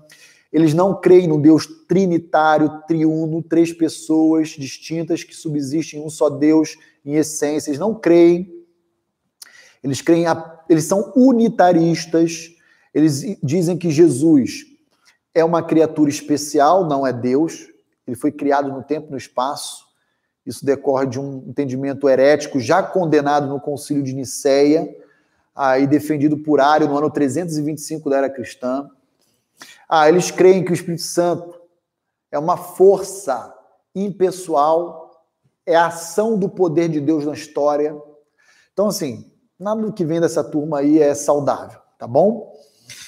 Rafael, pastor, os cristãos judeus da primeira ressurreição não passarão pelo trono de galardão com a igreja? Ah, muito bem, Rafael. Veja bem, ah, quando a gente estuda a escatologia, Rafael, nós temos muito mais perguntas do que respostas. Tá? Ah, temos respostas? Temos. Mas temos ainda mais perguntas do que respostas. E nem todas as perguntas que fazemos aos textos bíblicos nós obteremos as respostas.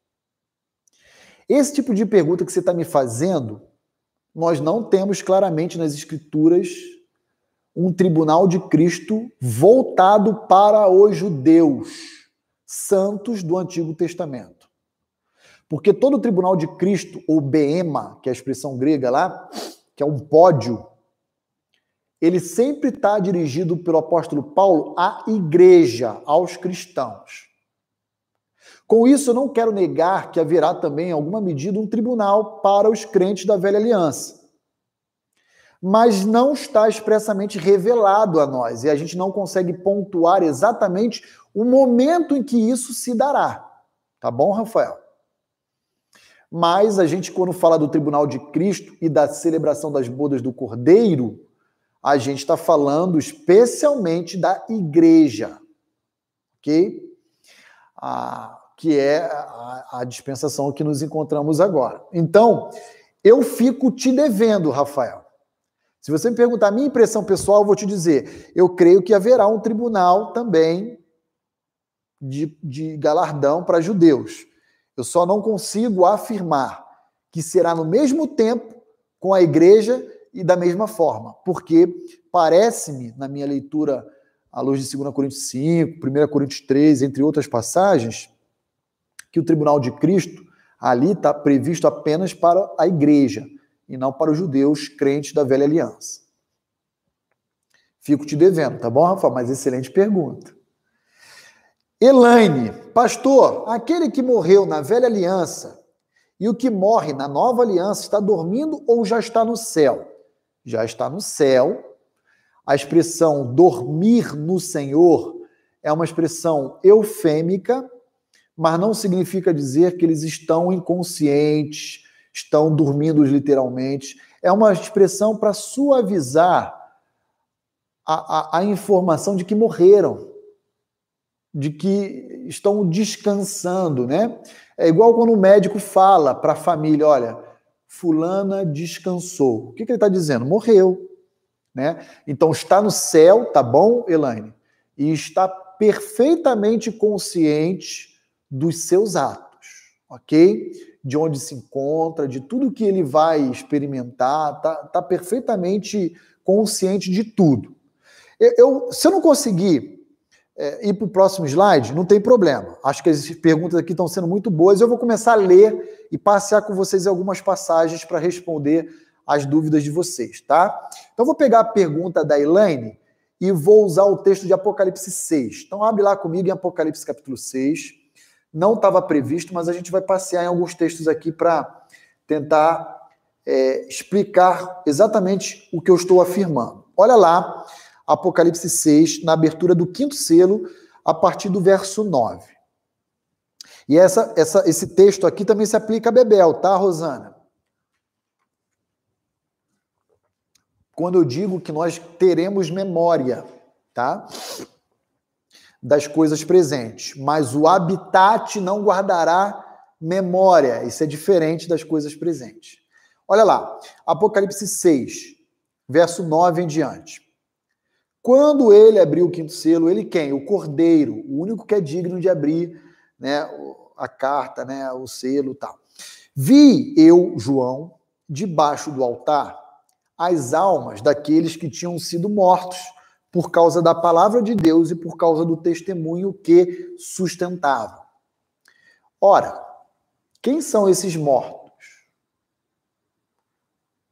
Eles morreram por causa da palavra de Deus e do testemunho que sustentaram. A gente está falando aqui dos mártires, de cristãos que vão morrer, ok?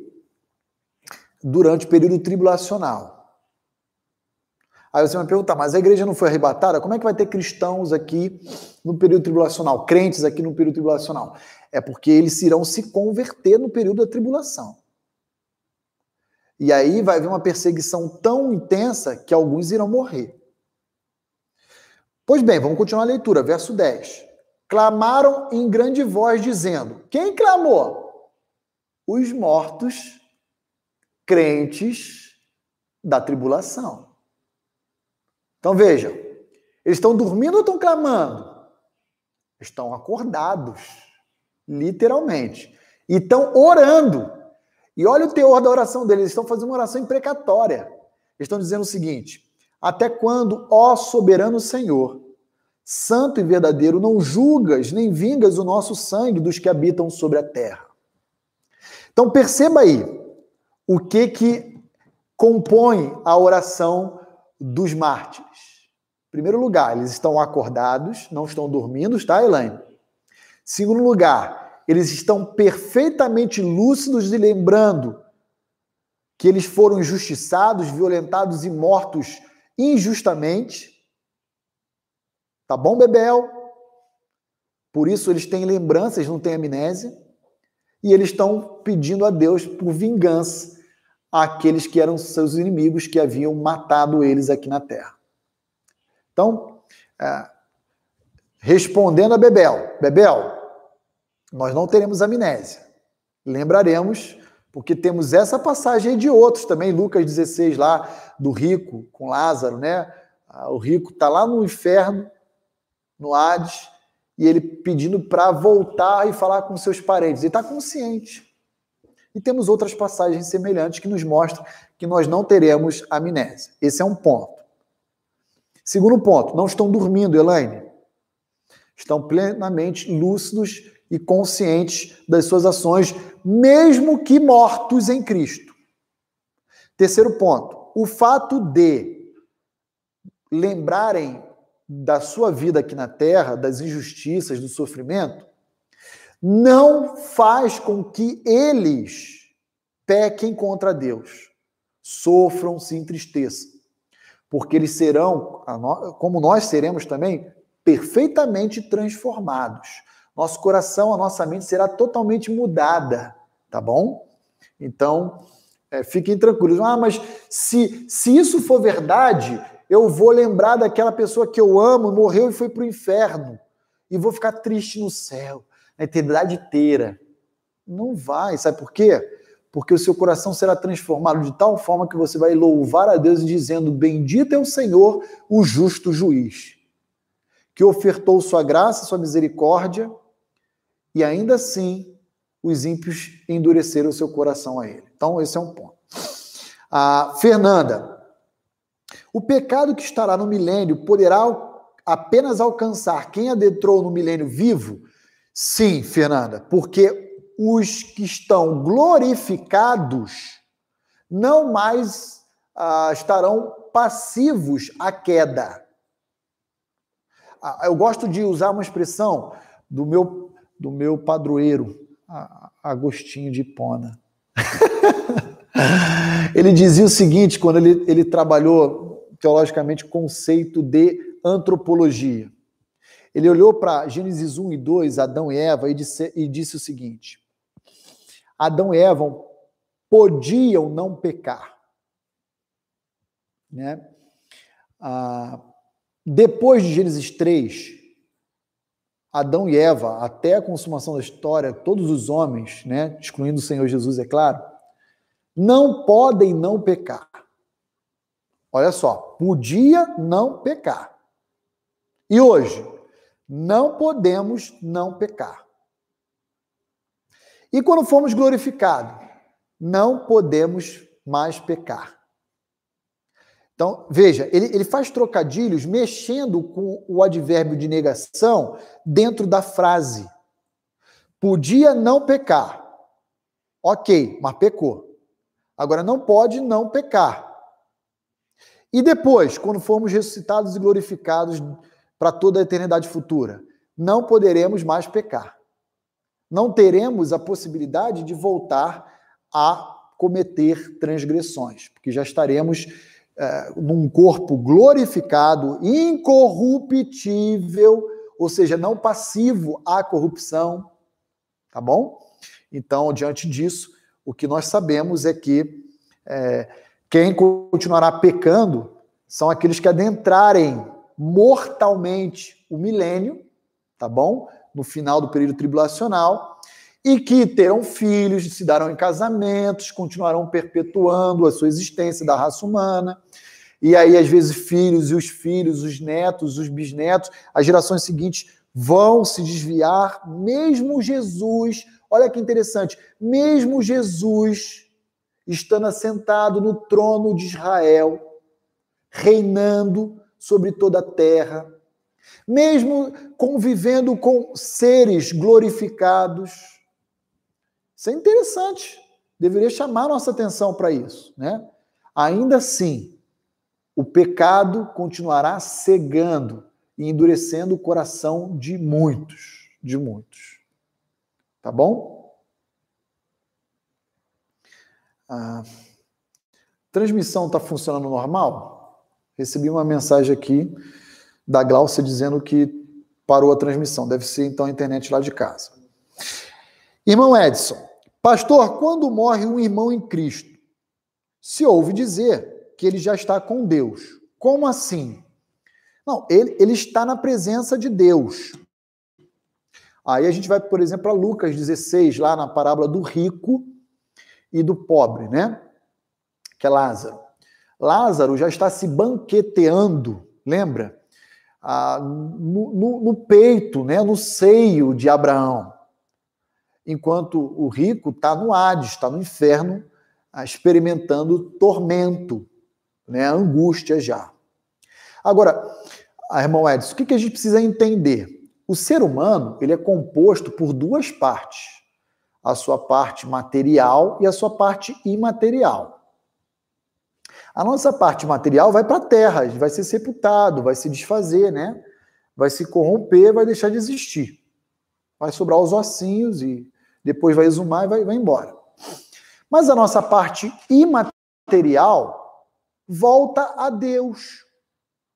E, e aqueles que são crentes, né, vão para os céus, enquanto os ímpios vão para o inferno. Tá?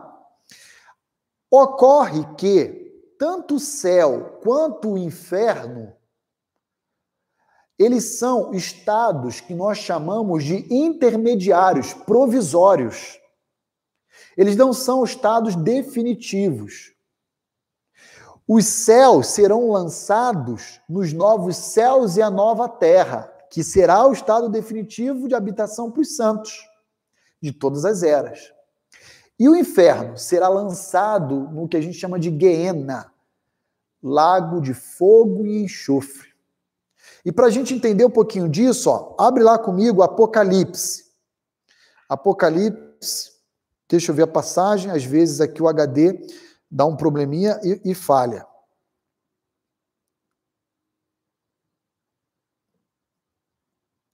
Ah, deixa eu ver aqui. Apocalipse. Não sei se é 19 ou 20, peraí. O 19, quem vai ser condenado é o falso profeta e o anticristo.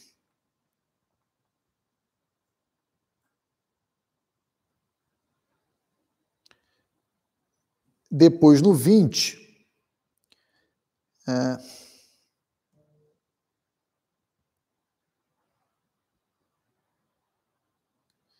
tem uma passagem que fala que o inferno será lançado para o Guiena.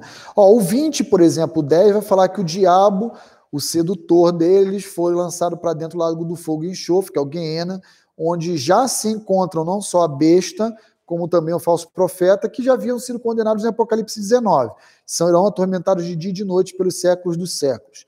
Mas tem uma passagem que fala que claramente que o inferno será lançado também no lago de fogo e enxofre. Bem, eu não estou achando aqui, depois estou falando que meu HD às vezes dá um probleminha, mas depois eu, eu acho aí e informo o senhor também ah, no particular aí, tá bom? Muito bem. Então, quando a gente, só respondendo, então, concluindo essa pergunta, irmão Edson, quando a gente fala que um irmão em Cristo que morreu é, está com Deus, ele está na presença de Deus, só que ainda na sua parte imaterial apenas, aguardando a sua ressurreição final, né? Aguardando o arrebatamento da igreja, que é exatamente o momento cronológico onde os mortos em Cristo ressuscitarão, tá bom? Então essa é a ideia, tá bom? Olha, a Glaucia está falando aqui, Apocalipse 20, 14. Deixa eu ver se é o 20, 14. Isso, Glaucia. Você é realmente uma benção na minha vida, tá vendo aí? Minha, minha concordância bíblica, irmãos, é minha esposa, viu? Ela sempre que me, me ajuda, me avalia minhas aulas, minhas pregações, é uma benção. Então tá lá, irmão Edson, ó, Apocalipse 20, 14. Então a morte e o inferno foram lançados para dentro do Guieno, lago de fogo e enxofre. Esta é a segunda morte, o lago de fogo, tá bom? Ah, muito bem. Ah, mais uma pergunta aqui, é a pergunta então do nosso irmão Ednei. O que quer dizer os mortos ressuscitarão primeiro, na segunda volta de Cristo? Isto é, se refere aos corpos físicos para viver aqui na Terra no milênio, mas já não vivem no céu? Então, volta a dizer, o Ednei, se eu morrer agora, meu corpo vai ser sepultado. Minha parte material vai à presença do Senhor para um período de descanso e refrigério na presença do Senhor nos céus, tá? Pois bem, a, a história vai correr, e aí quando a gente chega em 1 Tessalonicenses, a, acho que capítulo 4, 1 Coríntios 15, a gente encontra o seguinte ensino, que Jesus vai vir buscar a sua igreja. Esse é o primeiro ato da segunda vinda de Cristo, tá?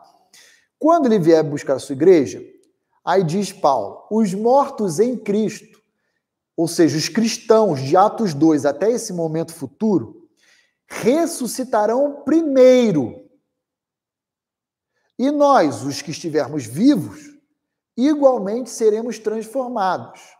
Mas isso tudo será como que num piscar de olhos, né? Uma coisa muito rápida, tá bom? Ah, e teremos um encontro com Cristo nos ares. Então, esse será o momento, Ednei, da ressurreição dos cristãos de todas as eras. Cristãos, igreja, tá? Pois bem, aí vai inaugurar a 70 semana de Daniel aqui na Terra, que serão sete anos, chamados de tribulação, tá? E lá no céu, estaremos celebrando o tribunal de Cristo e as bodas do Cordeiro. Depois, Apocalipse 19 diz que todos os cristãos voltarão com Cristo para a terra. Jesus, os seus anjos, os cristãos ressurretos. E nesse momento, Jesus irá julgar toda a impiedade, todos os ímpios, matando, será a famosa batalha do Armagedon, tá? Está lá em Apocalipse 19 isso. E essa batalha do Armagedon, então, vai permitir com que apenas os crentes em Cristo Jesus adentrem ao milênio, ok? Ah, e nesse momento, então, ah, os judeus crentes em Deus da velha aliança ressuscitarão, conforme diz Apocalipse capítulo 20. Olha só, deixa eu ver qual é o verso de Apocalipse 20. Ah, 5. Esta é a primeira ressurreição. Aí os judeus santos da velha aliança também ressuscitarão e vão, vão estar aqui na terra. Cristo, os cristãos ressurretos e os judeus ressurretos da velha aliança. Tá bom, Ednei? Espero que ah, esteja sendo compreendido. Ah, deixa eu só falar, ah, acho que já vou parar meu slide da aula aqui hoje mesmo.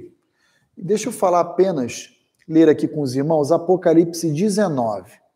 Eu acho que é um, vale a pena a gente ler essa passagem, porque ela tem a ver com esse segundo ato do retorno de Cristo, que é, na verdade, quando inaugurará o, o milênio aqui na Terra. Então, olha lá comigo Apocalipse 19, tá? Deixa eu ver a partir de onde. Ah, vamos, vamos ler a partir do verso ah, do verso 6, só para a gente economizar um pouco de tempo, né? Então eu, João, ouvi uma voz como de uma numerosa multidão, como de muitas águas e como de fortes trovões, dizendo: Aleluia! Pois reina o Senhor, o nosso Deus, o Todo-Poderoso. Isso está acontecendo lá no céu, tá, gente? Está acontecendo tudo lá no céu. Alegremos-nos, exultemos e demos-lhe a glória, porque são chegadas as bodas do Cordeiro, cuja esposa a si mesmo já se ataviou. Pergunto a você que me assiste: quem é a esposa que está celebrando com Cristo no céu essas bodas? São os judeus da velha aliança ou é a igreja de Cristo Jesus? Bem, me parece, à luz de toda a teologia do Novo Testamento, que noiva ou esposa sempre foi uma menção expressamente relacionada à igreja. Então, eu penso que sejam os cristãos que estejam no céu, cuja esposa a si mesmo já se ataviou, pois lhe foi dado vestir-se de linho finíssimo, resplandecente e puro, porque o linho finíssimo, finíssimo são os atos de justiça dos santos. Olha só, acabou de ter sido dada aos cristãos de todas as eras uma vestimenta de justiça. E o que são essas vestimentas? Os atos de justiça dos santos, final do verso 8. Então, o que, que antecedeu a boda do cordeiro? Provavelmente o tribunal de Cristo. Cristo já deu a eles os, as suas recompensas, ou seja, nós, né? A minha, você. E agora vão para a mesa se banquetear, celebrar. Pois bem, verso 9. Então me falou o anjo: João, escreve aí: Bem-aventurados aqueles que são chamados à ceia das bodas do Cordeiro. Felizes são os cristãos em Cristo Jesus. E acrescentou: São estas as verdadeiras palavras de Deus. Prostrei-me então, João, ante os seus pés para adorá-lo. Para adorar quem? O anjo que deu a ele essa, essa mensagem. O anjo, porém, me disse: Vê, não faças isso. Sou conservo teu e dos teus irmãos que mantêm o testemunho de Jesus. Olha, você não deve se prostrar diante de mim. Eu sou servo de Cristo, igualzinho você e seus irmãos, a igreja de Cristo. Adora então a Deus, pois o testemunho de Jesus é o espírito da profecia. Agora a coisa vai pegar fogo. Olha aí, continua comigo o verso 11. João tem uma visão na sequência. Ele vê o céu aberto. E eis que ele vê um cavalo branco. E o seu cavaleiro se chama fiel e verdadeiro e julga e peleja com justiça. Agora João está vendo um cavalo branco descendo do céu para a terra. Quem é o seu cavaleiro? Não sei o nome. O nome dele é fiel e verdadeiro. Você acha que sabe quem é essa pessoa? Eu desconfio de quem seja. Mas vamos continuar a leitura, verso 12. Os seus olhos são chamas de fogo. Olha aí o fogo como símbolo de justiça. Né? Os olhos desse cavaleiro está ardendo em juízo. Na sua cabeça, muitos diademas, que tem o nome escrito que ninguém conhece, senão ele mesmo. O que, que tem diadema na cabeça desse cavaleiro, uma espécie de, um, de uma coroa, né? E seguiam-no. Olha só que interessante. Os exércitos que há no céu, igualmente montado em cavalos brancos com vestidura de linho finíssimo, branco e puro. Ora, alguns intérpretes vão dizer o seguinte: esse exército é o exército de anjos de Deus. Uma ova, coisa nenhuma. Porque nós acabamos de ver em Apocalipse 19, verso 8, que esse exército está vestido daquele presente que o próprio Senhor Jesus concedeu uh, antes da boda, do início da boda. Quem é então esse exército? Que veste linho fino, finíssimo, branco e puro. A igreja, a noiva que agora já se ataviou e se tornou esposa do Senhor Jesus. Então vejam, quem está vindo à terra? Jesus, o fiel e verdadeiro que vem com olhos de juízo com cabeça com coroa de, de, de rei e acompanhado de um exército que há no céu, ou seja, a igreja do Senhor Jesus. Tá? Por que, que a gente sabe disso? Porque ele está vestido de linho finíssimo, branco e puro, que foi presente do versículo 8. Sai da sua boca, das, da boca desse cavaleiro chamado fiel e verdadeiro, o quê? Uma espada afiada, para com ela ferir as nações o que, que seria uma espada afiada? Jesus abre a boca e sai uma espada assim e varre todo mundo? Não, são as palavras de Cristo que têm poder, que, que, que dá o juízo. E ele mesmo as regerá com cetro de ferro e pessoalmente pisa o lagar do vinho do furor da ira do Deus Todo-Poderoso. Tem no seu manto e na sua coxa o nome escrito Rei dos Reis e Senhor dos Senhores. Então eu vi um anjo posto em pé no sol e clamou com grande voz, falando a todas as aves que voam pelo meio do céu: Venham, reúnam-se para a grande ceia de Deus. Olha o que, que o anjo vai convocar as aves do céu para fazer, para celebrar a ceia de Deus. E que ceia é essa?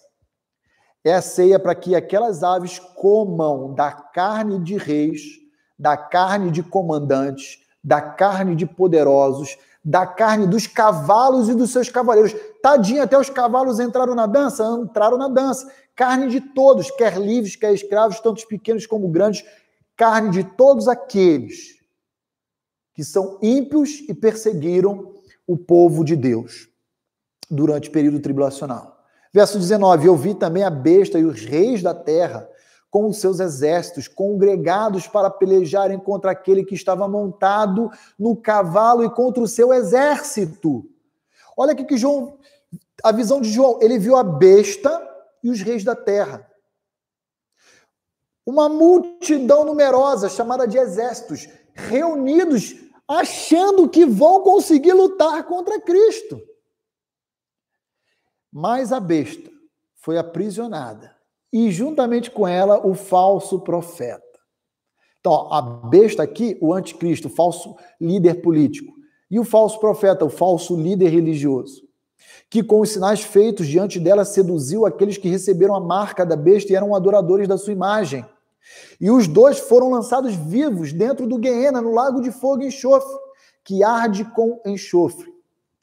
Os restantes dos mortos, diz o verso 21, foram mortos com a espada que saía da boca daquele que estava montado no cavalo. E todas as aves se fartaram das suas carnes. Todas as aves se fartaram da sua carne. Irmãos, isso aqui antecederá os tempos de refrigério. Porque os tempos de refrigério de Atos 3:20 já é a presença na terra de um reino físico e milenar, onde Cristo estará reinando. Mas antes de que isso tudo aconteça, vem os tempos de refrigério. Aí vem o meu próximo slide, que eu só vou trabalhar com os irmãos na semana que vem, porque já são 5 para as 11, não quero me estender. Não daria para discorrer sobre esse slide nesse momento. Passa aí para mim, pastor Levi. Olha aí, o que vai, a gente vai iniciar a semana que vem a aula. A conversão nacional dos judeus acontecerá mediante intensa dor e sofrimento. Lembra que eu falei, à luz do discurso de Pedro, que o tempo de refrigério, que viria da presença física do Senhor Jesus Cristo na terra, estava conectada ao arrependimento e à conversão nacional dos judeus? Pois bem, isso vai acontecer, isso está assegurado, isso é uma profecia, mas isso não vai acontecer de forma simples. Vai haver ah, um extermínio contra os judeus que irão serem, ou melhor, assumirem o palco do mundo quando a igreja for arrebatada e inaugurar então o período tribulacional de sete anos. Mas esse período fica reservado para a semana que vem, tá bom? Quando nós iremos aprender, inclusive, que todo remanescente fiel de Israel será salvo. Vamos ler Romanos 11, versos 25 e 26 Vamos meditar no Apocalipse do Antigo Testamento chamado Zacarias. Zacarias, é, juntamente com Isaías, é, são apocalipses do Antigo Testamento. Muitos acham que é apenas Apocalipse do Novo que vai retratar essas coisas. Mas Zacarias e Isaías são carregados ah, de profecias que apontam para esse momento final. Tá bom?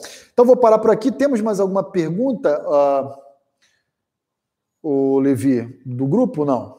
Não havendo, uh, eu vou parar por aqui. Vamos orar e vamos encerrar. Mas, queridos, eu espero que você tenha compreendido tudo isso que a gente está falando. São textos que as igrejas normalmente não ensinam, não pregam, não expõem, tá bom? Ah, e quando a gente pensa em termos de apocalipse, escatologia e tudo mais, há pessoas, líderes, igrejas dizendo: ah, não estuda isso aí não, isso é besteira, há muita confusão, ah, isso não importa. É perigoso pensar dessa forma. Eu iniciei o estudo de escatologia na quarta-feira com meu grupo pequeno de introdução à membresia, né? Ah, tivemos a primeira aula introdutória, nem chegamos ainda propriamente à escatologia, mas vamos levar aí provavelmente alguns meses estudando escatologia, tá bom? É, de forma que ah, o meu objetivo aqui não é tanto ensinar escatologia, é abordar a escatologia a partir do discurso apostólico de Pedro, tá? Então, as nuances, os, os detalhamentos que a escatologia nos oferece, eu não vou mencionar e abordar aqui na nossa aula. Mas é, eu espero que, em alguma forma, de alguma medida, ah, os irmãos tenham é, aproveitado, então, do nosso tempo juntos aqui e ah, tenha sido, assim, bênção, tenha ajudado você a compreender. Opa! a, a compreender então um pouquinho melhor desse sermão. Vamos orar, queridos, e nos vemos logo mais às 15 horas com o jornalzinho Vida Kids e às 19 horas com a nossa reflexão bíblica. Só lembrando que Pastor Roni não tem mais pedido às crianças para fazer o desenho, porque a gente criou, né, um horário exclusivo para elas também, que é que são sempre às 15 horas do domingo, o jornal Vida Kids tá? Com ensino bíblico, diversão. Cada domingo está melhor do que o outro. Semana passada eu quero parabenizar os nossos adolescentes. Foi lindo ver vocês aí ministrando a palavra de Deus para as nossas crianças. Pastor Levi, quero dar um desafio para os nossos jovens também, né? Para que eles assumam aí também em algum jornal, alguma edição. Aí nem consultei a Marilene, a Rosana, a Renata, tá? Mas estou sugerindo aqui. Ah, porque é muito legal ver os ministérios aí ministrando a palavra de Deus para as nossas crianças também. Então, 15 horas temos encontro no nosso canal, Jornal Vida Kids. Parabéns ao Ministério das Mulheres Bíblicas, que promoveu na última sexta-feira aí um bate-papo bíblico, teológico sobre a, administração do tempo no lar. Foi formidável, eu acompanhei, já parabenizei algumas irmãs, né? E o meu desejo é que vocês continuem crescendo no conhecimento de Deus e na piedade como vocês têm crescido. Vamos orar e 19 horas, reflexão bíblica, caminhando para o final da exposição do livro de Naum. Outra, outro livro que as igrejas não costumam pregar, mas muito rico e muito precioso. Senhor, obrigado pela vida da tua igreja, pelo tempo que o Senhor nos concedeu juntos aqui hoje e pedimos que o Senhor continue igualmente abençoando o decorrer do nosso tempo hoje como família, em nossos lares, meditando na tua palavra. E, a minha súplica ao Pai é que essa aspiração, essa, esse desejo, essa esperança de vermos o tempo de refrigério sendo instaurado sobre a face da terra seja encurtado que, que esse tempo de fato venha e, se possível, seja, venha já nos nossos dias, ó Deus. Ó Maranata, vem, Senhor Jesus, buscar a tua igreja e concluir então o seu plano eterno de redenção sobre a história da vida humana. Ó Pai, concede-nos um bom domingo, abençoe as famílias da tua igreja e guarda-nos. Nós te pedimos isso em Cristo Jesus. Amém. Que Deus abençoe a todos e que vocês possam ah, ter um dia ricamente repleto da presença e da graça de Deus em Cristo Jesus no seu lar. Até logo. Tchau, tchau.